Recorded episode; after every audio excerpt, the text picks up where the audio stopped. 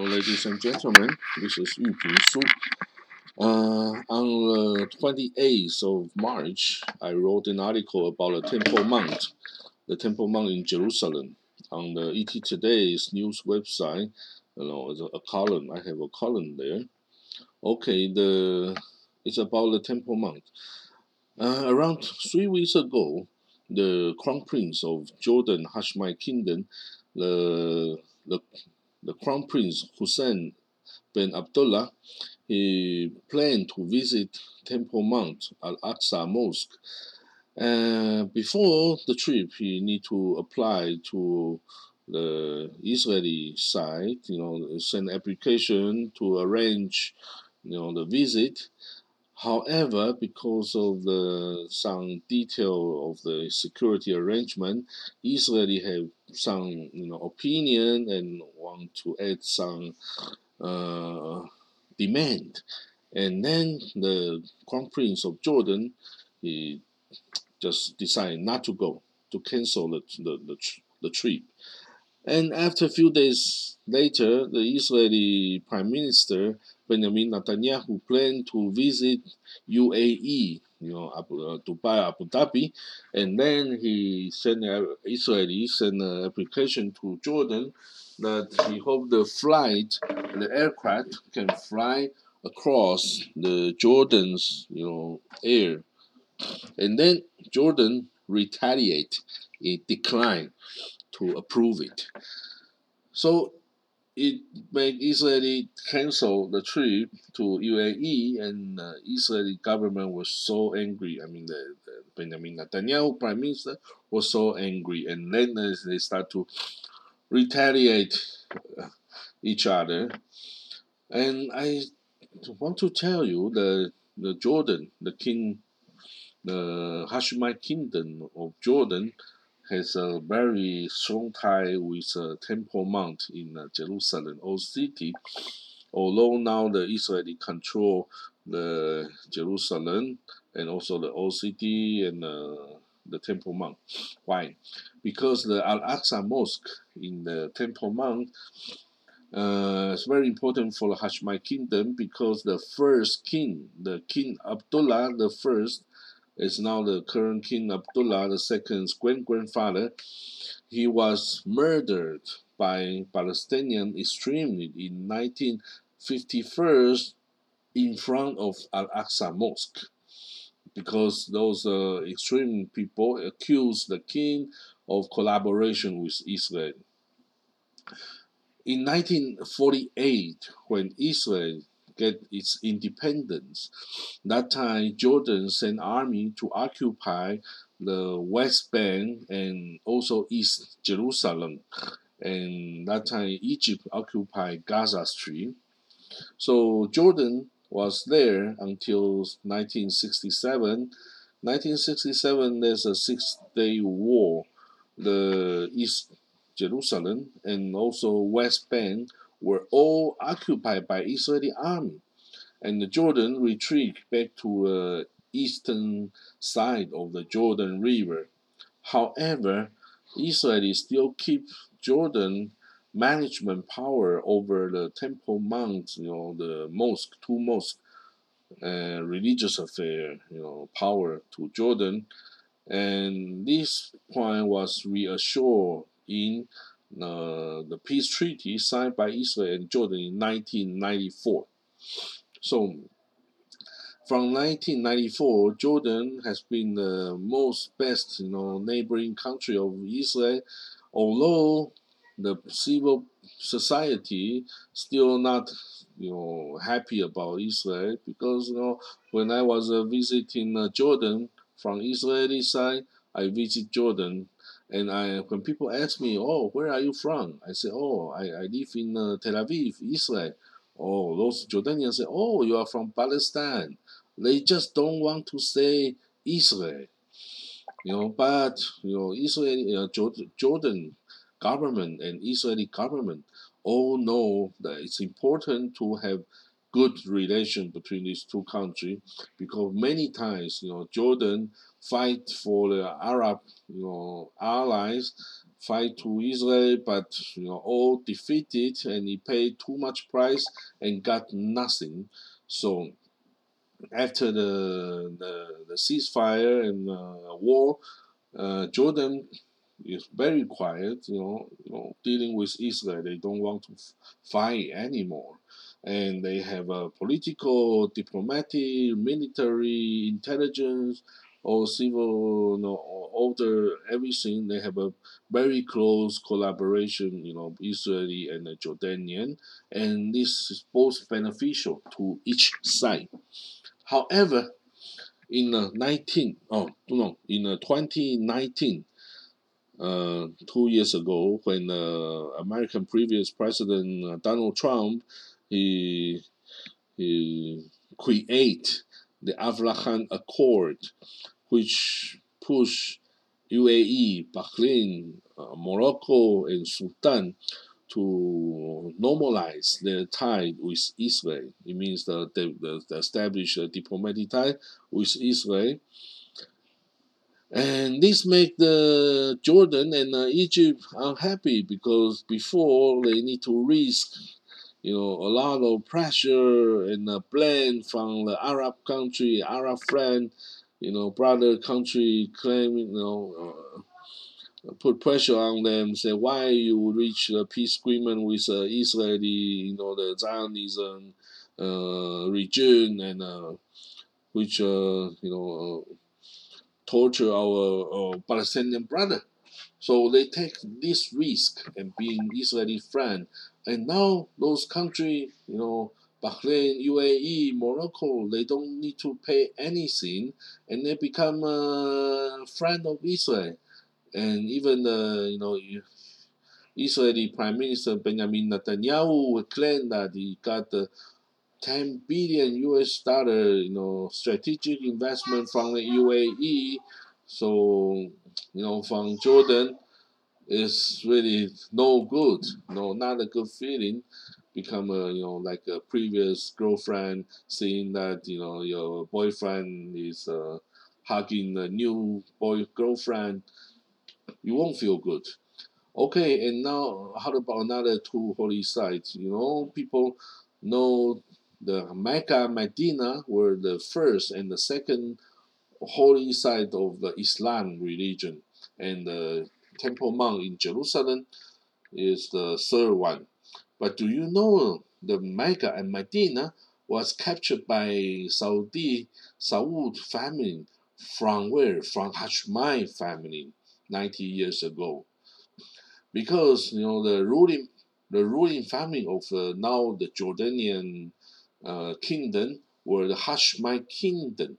Hashemite kingdom if you trace back to uh, more than a thousand years ago, you can trace directly to uh, Prophet Muhammad's daughter Fatima and his uh, husband Ali.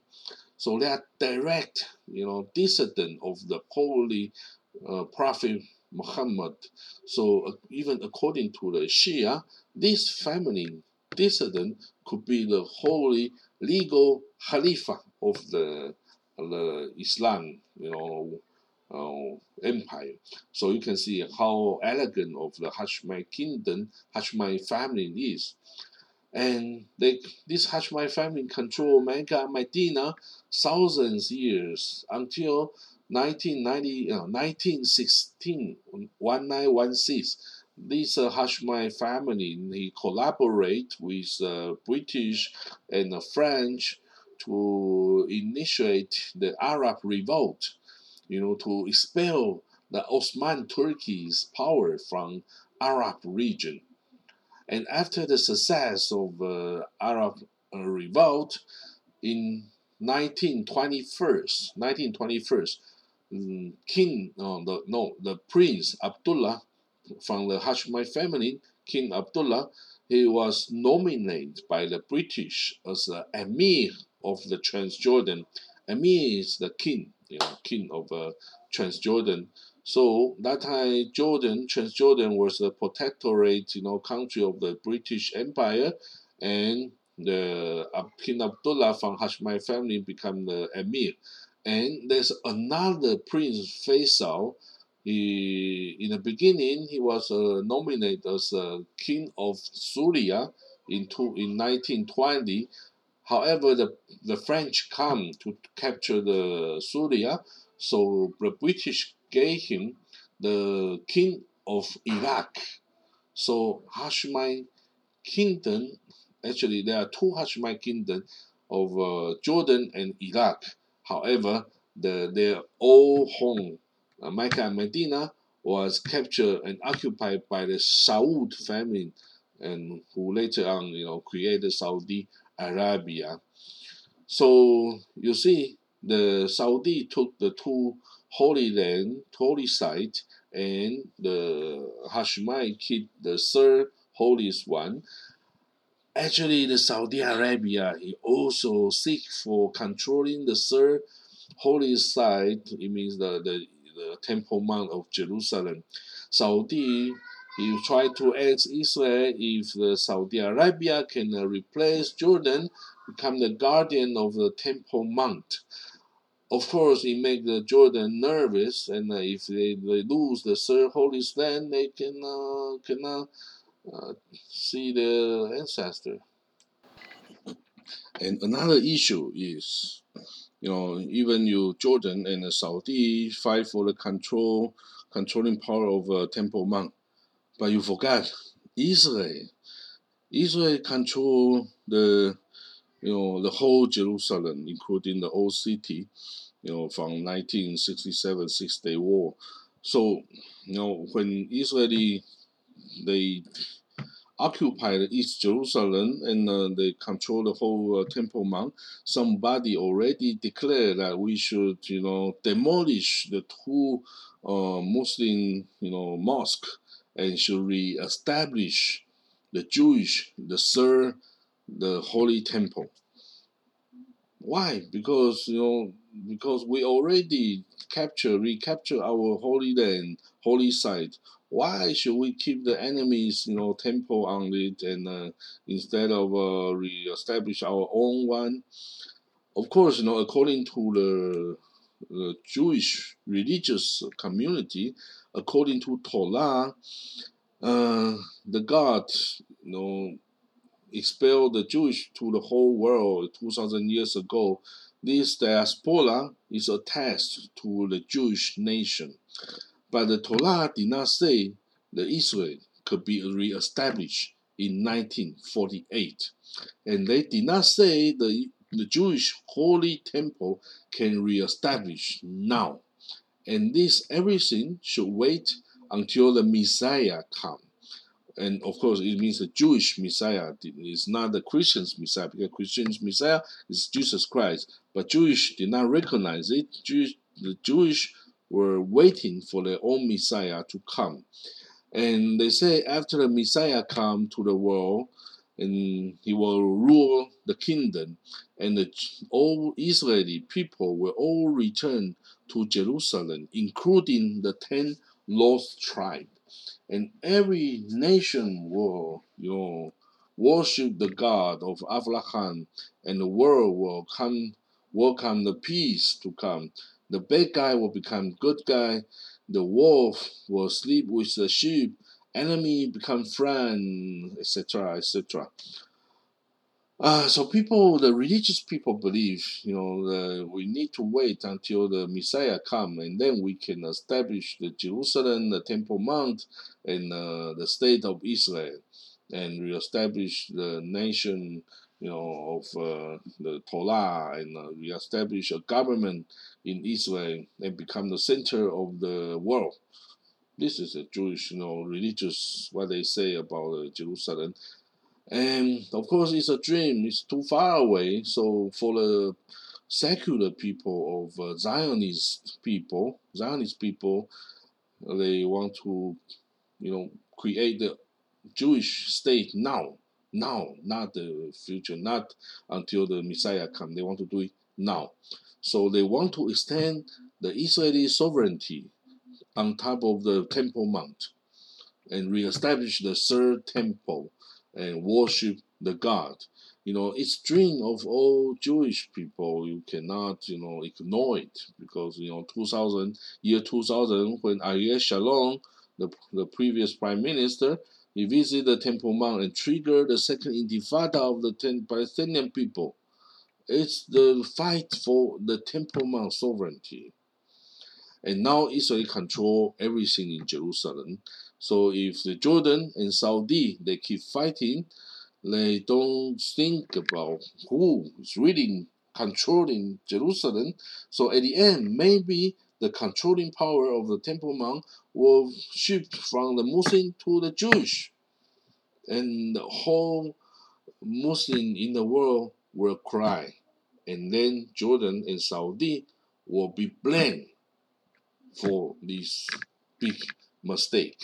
So, but of course now Israel is facing a critical time that they want to normalize you know relation with most of the Arab country. So it doesn't matter it's a right wing, you know, ego, you know, right wing uh, government or the left wing uh, government. He cannot risk the you know to fight with all the Islam state and uh, demolish the two mosques on the Temple Mount and reestablish the third Jewish temple. And if they really did it, maybe you will trigger a bigger war, maybe the sixth Israel-Arab war, maybe. So we always think mm, the flashpoint of the uh, in the world will trigger the big scale war. It could be in the Korea Peninsula, could, could be in Taiwan Strait, could be in South China Sea, could be in the Diaoyu Islands or Iran and uh, Israeli fighting.